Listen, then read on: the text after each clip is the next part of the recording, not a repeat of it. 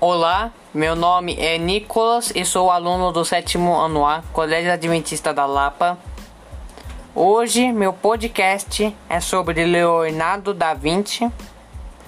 Leonardo da Vinci nasceu em 15 de abril de 1452, na Vila da Vinci, na Toscana, na Itália. Suas principais obras foram Mona Lisa, A Última Ceia, Salvador Mundial, Autorretrato, entre outras. Ele foi um cientista e inventor.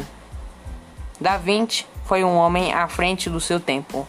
Realizou consideráveis estudos nas áreas de anatomia humana, escultura, óptica, matemática, arquitetura, engenharia civil, entre outras.